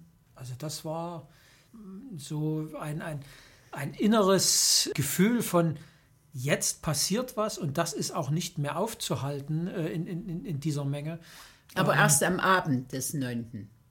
Das war schon, äh, bevor sozusagen sich der Zug dann in Bewegung äh, gesetzt hat. Alleine diese, diese riesen Menschenmenge äh, zu sehen. Und als es dann ohne Zwischenfälle rund um den Ring gegangen ist und äh, wir dann abends auch noch ein Interview im, im, im Westradio übers Telefon gegeben haben, das das war der Punkt der Befreiung. Der, der Befreiung und dann so zu sehen, wie viele neue Organisationen sich gründen und ähm, in der Folge dessen ist ja dann auch, haben wir ja zusammen den Ökolöwen gegründet. Das war ja unser gemeinsamer Aufbruch, zu sagen, die Umweltbewegten in Leipzig aus dem Kulturbund und aus der, aus der Kirche, wir wollen zusammen und eigenverantwortlich und auch verantwortlich für das, was wir tun, sein und haben den Verein gegründet und äh, ab da ja auch ganz viel Arbeit gehabt, viel Arbeit geleistet und sind in der Zeit ja auch der Ansprechpartner gewesen. Es, die staatlichen Stellen waren alle diskreditiert und es gab außer dieser Umweltvereinigung niemand anders, den man hätte jetzt äh, fragen können, der irgendeine aus seiner äh, Vergangenheit her Legitimation gehabt hätte, sich, äh, sich zu äußern. Und ja, das war der Versuch mit den Bürgerkomitees. Das, wir, das wir, waren dann über die Bürgerkomitees ja. vertreten. Ich war selber mit am runden Tisch vom Rat des Bezirkes zum Thema Energie. Politik und äh, andere waren auf der städtischen Ebene ja. äh, am runden äh, Tisch. Der Tom Wey damals hat uns, äh, hat den, den Ökolöwen da vertreten. Oh. Das war eine wirkliche Aufbruchs- und Bewegungszeit. Auch die Medien haben damals, wenn es um Umweltthemen ging, den Ökolöwen gefragt, was er dazu sagt oder haben das, was wir gebracht haben, äh, auch in die, in, in, die Medien gebracht. Es hat eine Relevanz gehabt, was wir gemacht haben. Ja, endlich konnte man mal ehrlich und offen darüber sprechen ja. und nicht mehr immer diesen Betrug zwischen Theorie und Praxis, weil in der Theorie war ja alles in Ordnung äh, gab es ja überhaupt keine Fehler oder Mängel, sondern aber in der Praxis war das ganz anders. Und für mich war das auch eine Zeit der Euphorie. Ich weiß noch, das Wort des Jahres war Wahnsinn. Wahnsinn, schon wieder eine Veränderung, schon wieder was Neues. Und dann kam sehr bald die Ernüchterung. Die kam auch schon Ende 89, als in der ersten rechten Demos stattfanden, infiltriert aus Westdeutschland und, und, und, und. Dann wurden wir erst recht ernüchtert mit dem Wahlergebnis am 13. März 1990. Das habe ich lange nicht fassen können. Aber kannst du noch mal sagen, was da genau ja, da hat ja fast die ersten Hochrechnungen ähm, hat die Allianz aus CDU und Demokratischer Aufbruch, Allianz für Deutschland hieß das, also quasi die christdemokratische konservativen Kräfte aus Ost und West haben fast die absolute Mehrheit. Die ersten Hochrechnungen waren über 50 Prozent. Da wurde mir ganz schlecht körperlich, als ich das hörte. Und die, die sich engagiert hatten, äh, und die angetreten waren als, ja, ich denke schon ein neues Forum und Bündnis 90, die haben zusammen vielleicht 6 Prozent gehabt. Da müsste man nochmal genau nachgucken. Also total marginalisiert. Und da, ja, das war nicht das, was wir uns vorgestellt haben, auch im Sinne einer nachhaltigen Entwicklung. Christina hat vorhin Club of Rom erwähnt, das Buch von 72. Und äh, wir haben doch die, die Menschen, die sich da engagiert haben, ich denke schon, wir waren davon inspiriert, auch mit, dem, mit, dem, mit der klaren Erkenntnis, dass diese Entwicklung des materiellen Wohlstandes und des Ressourcenverbrauches, dass das begrenzt ist, dass das gar nicht geht. Und wir sehen ja die Auswirkungen heute, ja, auch wenn unsere Flüsse wieder sehr viel sauberer aussehen, wenn die Luft nicht auf den ersten Blick so vergiftet ist, wie es damals war. Aber die wirklichen lebensbedrohlichen Zustände der Zerstörung unserer Lebensgrundlagen, die haben wir doch nicht geändert. Ja? Nee, wir haben sie verschlimmert. Verschlimmert. Denn im Prinzip, ja. man muss man ja mal dran erinnern, ja. diese Woche erschöpfen ja. wir unser Maß an Umweltverbrauch an dieser Erde, die Bundesrepublik Deutschland. Und das für ist dieses eine, Jahr. Ja. Für dieses Jahr. Anfang dies, Mai. Und Wie das, ist eine, Jahr schon. das ist eine Katastrophe und insofern muss ich aber auch rückblickend dann sagen, dass mir diese Montagsdemos, ja, ich bin auch dort gewesen. Sie haben mir Angst gemacht, vielleicht auch, weil ich Angst habe vor solchen riesengroßen Menschenmengen. Die haben mich nicht euphorisiert, sondern eher ängstlich am, am Rande laufen lassen. Aber es wurde eben verflucht schnell klar, dass vielen Leuten auch damals wieder auf der Straße es nur um den persönlichen Wohlstand ging. Und das ist bis heute so geblieben. Wohlstand, also Wachstum nur für materieller Persön Wohlstand. Ma ja, ja, hm. muss man sicher dazu sagen. Ideell würde es ja ganz ja. gut aussehen, aber nee, hast recht. Die ganz, das ganze Wirtschaftswachstum immer in den Kontext dieses materiellen Wohlstands zu stellen. Und daran, muss ich jetzt ehrlicherweise sagen, verzweifle ich heute. Zum Thema Ökolöwe-Gründung wie kam es eigentlich zu diesem Namen? Wisst ihr da genau Ja, was? war Wettbewerb während der Versammlung. ja, es war am Ende relativ eindeutig dann, ne? Oder es war eine Wahl zur Versammlung. Es standen ein paar Namen, ja. wurden vorgeschlagen. Und dann der wurde Löwe, abgestimmt. Ja, und der Löwe ist das Wappentier von Leipzig Richtig. und äh, ja, Öko das Thema und das hat dann mit dem Zusatz Umweltbund Leipzig, also neben dem ja, ansonsten vielleicht etwas schrägen Namen äh, sollte sozusagen auch noch das, das Seriöse mit reinkommen. Insofern ist der Gesamtname zustande gekommen. Ökolöwe Umweltbund Leipzig. Ja. ja. Das, das, war waren, bei der Gründungsversammlung. Und das waren diese das, beiden Gruppen, die wir heute ja, ich, ja und von der Uni. Noch viel mehr, ne? Ne? Es, waren, ja es waren deutlich mehr. Also ich denke, dass, da würden wir den anderen Gruppen ja. Unrecht tun. Ja. Wie gesagt, die sind nicht so in der Öffentlichkeit gewesen bis auf Umweltgruppe Süd. Also auch wenn die heute hier nicht am Tisch sitzt, aber die war genauso aktiv wie wir. Auch von der Universität, die ja, äh, richtig, Umwelt, Umweltgruppe ja, war richtig. Und mit denen hatten wir auch schon Kooperationen dann. Und wir haben ja auch mit euch zusammengearbeitet. Deswegen der Peter Rinzel war dabei von der Umweltgruppe von der von Grünau. Ich, von, von Grünau, von der katholischen Kirche dort. Genau. Und wir hatten im Vorfeld ja schon zwei Sachen zusammen gemacht, nämlich einmal eine Zustandserfassung der Straßenbäume ja, äh, in Baumkataster. Leipzig. Baumkataster, das wurde ich von den Kulturbundgruppen, glaube ich, initiiert. Das war Süd. Äh, Wolfram das, das Herwig, Süd, der Wolfram es angestoßen Herwig, genau. hat und, und uns den Weg gewiesen hat, wie es überhaupt geht und wie man es macht. Ich und, sehe mich und auch Patzer mit der Radwege. Ja. Äh, und Baum angucken, ja.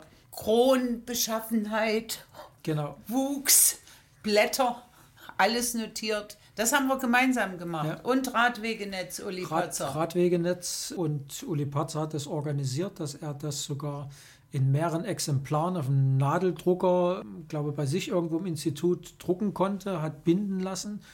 Und bei ihm waren sie völlig, völlig entsetzt, dass er ganz selbstverständlich die AG Umweltschutz als Mitverfasser da äh, auf dem Deckblatt äh, äh, genannt hat. Also das war dann immer so der Punkt, wenn, wenn die Leute da mitgehen und die Radwege mit erfassen, ist ja gut. Aber das Hinschreiben, das sollte nicht sein. Wir Aber waren ja non-existent. Wir waren ja äh, kein offizieller Partner. Aber das hat er gemacht und das war eine Zusammenarbeit, die eben im Vorfeld stattgefunden hat und die allen gezeigt hat, dass man dasselbe will, in dieselbe Richtung geht, guten Miteinander auch kann. Und das hat dazu geführt, dass wir dann gesagt haben, wir bilden einen Vorbereitungskreis für die Vereinsgründung. Und da ist das alles vorbereitet worden. Und dann gab es den entscheidenden Abend in der Talstraße im biologischen chemischen oder chemischen oder biologischen Institut. Hatten wir da einen Hörsaal und der war voll. Und die Leute, die dort waren, haben dann den Verein aus der Taufe gehoben. Ist das eine spezifisch Leipziger Geschichte oder gab es in anderen Städten auch solche, ich sag mal, Zusammenschlüsse von den existierenden Umweltgruppen? Spezifisch Leipzig. Haben die anderen nicht geschafft? Die anderen, die sind eher in BUND, in NABU gegangen und so. War, Aber hier war, unter, war unterschiedlich, je nachdem, Liga, wie die Gruppen geprägt so waren. Viele sind in die Naturschutzrichtung gegangen, andere haben diese Grüne Liga-Gründung mitgemacht, was gleich der Versuch war, so eine DDR-weite Verband zu schaffen. Und ja, der Ökolöwe hier ist, glaube ich, relativ zeitig gegründet worden und war dann eben schon da und hat eine sehr eigenständige Stellung und Haltung gehabt. Bis heute und ähm, ja, nicht zu seinem Nachteil und nicht zum Nachteil unserer Stadt, würde ich mal sagen. Ja, ich finde das auch gut. Und ich glaube, es war auch ein Stückchen typisch Leipzig, dass wir, die dort agierten, nicht so jetzt subsumiert werden wollten vom BUND, von anderen Organisationen, weil das begann nämlich schon, dass die westliche Organisationsstruktur auf den Osten überschwappte was es da so alles im Westen gab. Bis hin zu den Parteien dann, dass sie dann plötzlich äh, eine Soße wurden, bis auf Bündnis 90 die Grünen. Die haben noch ein bisschen gebraucht und haben einen echten Prozess hingelegt. Aber wir hatten, ich kann mich da gut erinnern, dass wir meinten, wir machen was Eigenständiges. Und das ist auch gut also, so. Ja, das war, glaube ich, die wesentlichen Leute hier wollten vor allen Dingen auch lokal was bewegen.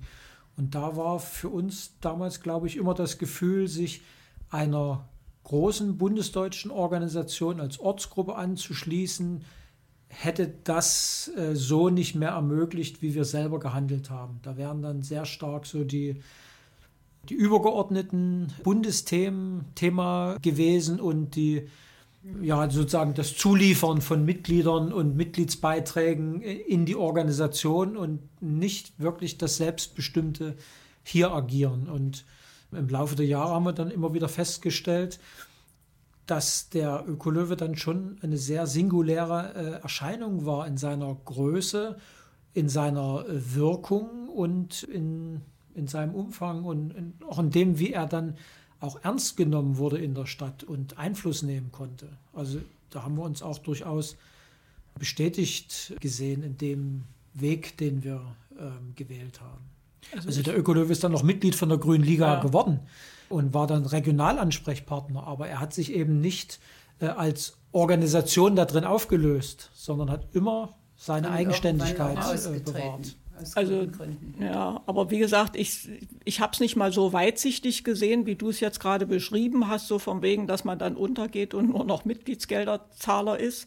Aber wir hatten im Kulturbund relativ zeitig die Nähe zu den anderen Kulturbundgruppen gesucht und haben dort dann mit allen anderen, wie gesagt, die da Flora und Fauna in Spezifiken untersucht haben, an einem Tisch gesessen und da war uns klar geworden, dass das tatsächlich eine völlig andere Richtung ist, die die vertreten haben. Also äh, eine sehr exakte Arbeit, sehr biologisch, wissenschaftlich fundiert, aber eben überhaupt konzentriert auf das Thema Natur im ganz engen Sinne. Und das war uns als Umweltschutzgruppe dann nur wiederum zu wenig. Wir sind auch von denen nur nicht gerade mit offenen Händen empfangen worden. Und insofern war es dann tatsächlich wahrscheinlich völlig normal, dass wir im Ökolöwen dann die bessere Zukunft gesehen haben. Und ich erinnere mich noch, also das weiß ich, habe vieles vergessen, als du, Roland, bei mir vor der Haustür standest, vor der Wohnungstür und wir über den Ökolöwen, über die Gründung dieses, wie auch immer zu benennenden Umweltverbandes geredet haben. Das, da sehe ich dich noch. Und ich wüsste nicht mal mehr, wo ihr damals gewohnt habt. Kantstraße. Kant, stimmt, stimmt. Na gut, dann machen wir einen Zeitsprung heute. Ökolöwe ist immer noch da, immer noch stark. Das ist auch gut so. Ist gut so. Aber wie steht er heute im Vergleich zu den schon angesprochenen anderen Umwelt-NGOs, die es noch so gibt? Ich meine, es gibt auch BD in Leipzig mit einer sehr großen Gruppe an Mitgliedern. NABU ist aktiv, Greenpeace. Hat ja Ökolöwe seine, ist er, ist er quasi die, immer noch die größte und einflussreichste Gruppierung oder hat sich das ein bisschen angeglichen über die, über die Jahre? lässt sich ja nur schlecht messen, wie einflussreich oder nicht. Aber ich denke, da sind auch unterschiedliche Aufgaben und Zielsetzungen dahinter. Jeder hat seine Berechtigung und der Ökolöwe ganz insbesondere, wenn man uns hier so anguckt, mit welchen Vorgeschichten wir dann zum Ökolöwen beigetragen haben. Und das ist bei den anderen völlig was anderes. Aber deshalb möchte ich ihn trotzdem nicht missen und finde, er, er macht eine nach wie vor sehr nachhaltige, sehr eindrucksvolle und mittlerweile auch sehr professionelle Arbeit. Das muss man ja auch dazu sagen. Als wir angefangen haben, alle irgendwo abends 19 Uhr haben wir uns getroffen im Haus der Demokratie oder irgend sowas, 18 Uhr. Also alle nach Dienst. Ich war schon das erste Mal völlig erschlagen also äh, die Professionalisierung hat ja dann auch mit unseren Hauptamtlichen angefangen, die das dann wirklich von früh bis spät machen konnten, sich bestimmten Themen widmen. Es hat sich ausdifferenziert insgesamt, die, die Umweltszenerie vom Allgemeinen Deutschen Fahrradclub angefangen bis zum äh, Naturschutzbund. Äh, also eine breite Szenerie, die ja auch in den letzten Jahren äh, nochmal einen ganz anderen Begleittext bekommen hat, weil junge Leute gar nicht mehr unbedingt in diese Vereinsstrukturen gehen, sondern Fridays for Future ist etwas, was aus einer völlig äh, anderen Umgehen und Haltung und Altersklasse äh, kommt und ganz andere Formen bedient.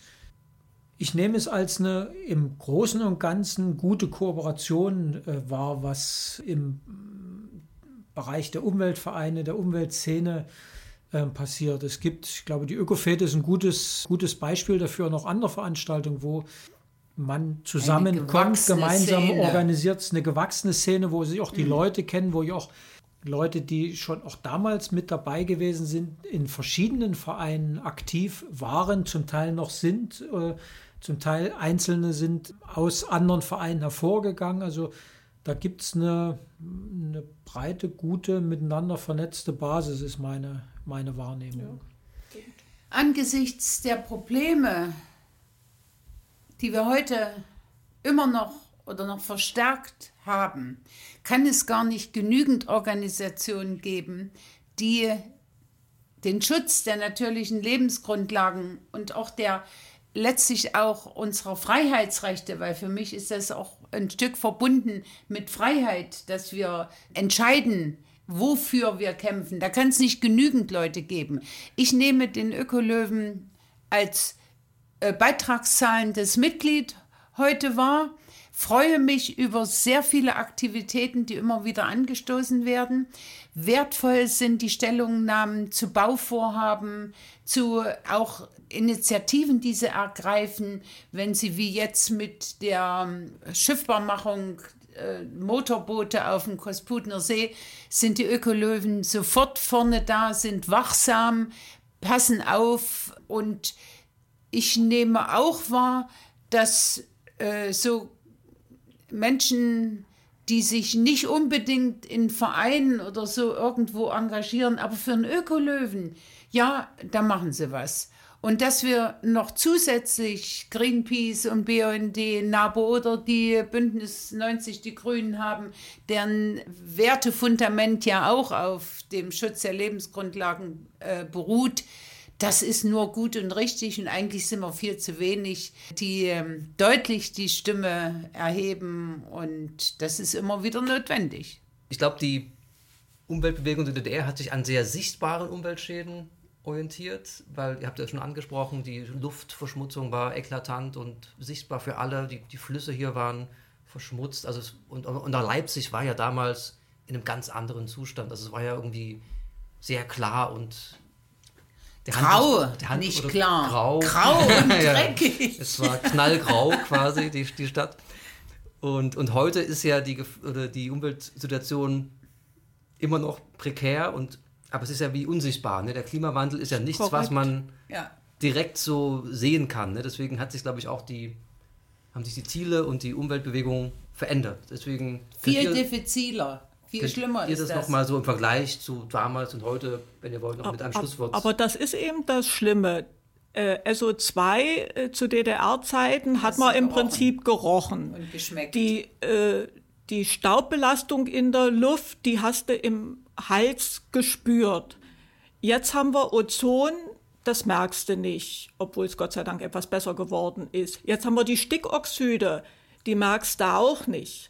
Jetzt haben wir den Ultrafeinstaub, der geht in die Alveolen rein, aber den merkst du nicht mehr im Hals beim Kratzen. Und genau das ist das Problem, dass viele Leute sich einbilden oder auch, wenn ich versuche, mit ihnen zu reden, die dann sagen, na ja, es ist doch alles so viel besser geworden, wo ich dann immer denke, das kann doch nicht wahr sein. Muss es denn wirklich stinken und trüb aussehen, um zu begreifen, dass wir unsere natürliche Grundlage zu Schande richten?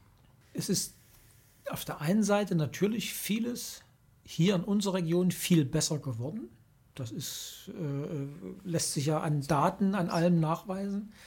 Und das gab auch, glaube ich, eine längere Zeit, wo das genau auch für die, für die Umweltgruppen so ein, so ein Thema war, dass das Sichtbare, das Anfassbare, das, was jeder dir sofort bestätigt hat, war im Verschwinden. Wie bringt man jetzt, wie, wie kann man sensibilisieren dafür, dass die Umweltprobleme deswegen nicht gelöst sind, weil sie eben nicht nur hier regional bei uns sind und nicht alle auch immer zu sehen und zu schmecken sind. Da habe ich aber das Gefühl, das ändert sich gerade wieder ganz massiv, weil der Klimawandel eben mittlerweile auch zu sehen, zu spüren ist. Also äh, die Hitzesommer, die wir haben, da haben alle, die äh, älter als ein paar Jahre sind, äh, können sofort sagen, das ist anders, als es früher war. Das Eingehen der Straßenbäume äh, aufgrund der extremen Trockenheit und weil es nicht zu schaffen ist, äh, das alles mit Gießen auszugleichen, das nehmen die Leute sehr wahr. Die Leute fahren in Urlaub und kriegen mit, was auch jetzt in Spanien passiert, dass die fast bei 40 Grad sind, zu einer Jahreszeit, wo sie sonst 15 Grad weniger haben. Auch das registrieren. Und trotzdem steigen sie wieder ins Flugzeug, um nach Spanien in Urlaub zu fahren. Ja, zu äh, fliegen. Es, es hat sich, äh, es ist bei Weitem nicht so, dass, dass das Bewusstsein flächendeckend so wäre, dass jeder sich anders verhält.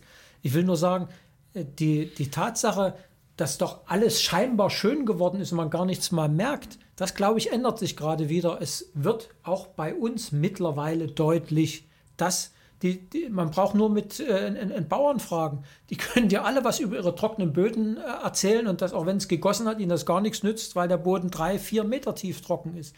Die merken sehr deutlich, was passiert und was Klimawandel ist. Die Situation ist weder grundlegend besser geworden und Sie ist nicht, grundlegend anders. Sie ist grundlegend anders und dass die jungen Leute bereit sind, äh, sich zu engagieren und auf die Straße zu gehen und Protestaktionen durchführen und das mit einer Vehemenz, die viele in der Gesellschaft wiederum verstört, zeigt eigentlich, dass es auch eine nachwachsende äh, Umweltbewegung gibt, die auch das Gefühl hat, hier ist überhaupt nichts in Ordnung, sondern wir laufen in einer, in einer Zeitschiene, die eigentlich äh, nicht mehr beherrschbar ist.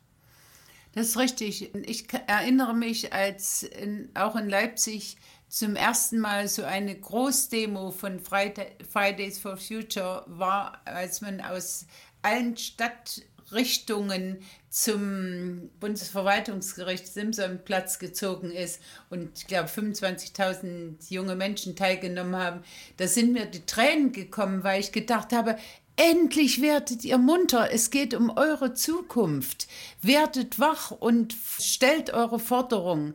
Ich äh, nehme auch wahr, Statistiken sagen, dass dass mehr Menschen langsam einsehen, dass tatsächlich Klimaveränderung auch bei uns stattfindet. Nur die Konsequenzen, die daraus gezogen werden, die sind mir immer noch viel zu wenig. Und da habe ich auch, du hast vorhin gesagt hier, mm, dass du quasi auch dich fürchtest davor ähm, ne, oder dich verzweifeln, das hast du, glaube ich, gesagt, lässt. Ähm, ich versuche immer noch, den Schritt vorher, ähm, mich zu festigen und zu sagen, nein, es gibt noch Hoffnung, so wie gerade Roland beschrieben hat, dass mehr Menschen munter werden. Aber ich bin auch oft an dem Punkt, dass ich sage, Leute, die Situation ist so ernst und wenn erst noch ein nächster Kipppunkt erreicht ist, dann ist es einfach irreversibel und nicht mehr umkehrbar. Mal dieses Pole schmelzen, die, die Trockenheit, die Dürre, Gibt es wirklich ein Umdenken? Haben wir in unserer Stadt weniger versiegelte Fläche? Haben wir mehr Straßenbäume oder nein, es nimmt ab? Und ja, auch diese, unsere rechtlichen Grundlagen, das Baurecht, dass da eben jeder Eigentümer äh, im Prinzip äh, schalten und walten kann, wie er möchte oder so. Da sind so viele Änderungen notwendig, dass mir manchmal auch Angst und Bange wird. Ich möchte trotzdem auch äh, meine Hoffnung in die junge Generation setzen und eigentlich ermutigen und ermuntern, nehmt eure Rechte wahr, fordert ein, weil es ist eure Zukunft.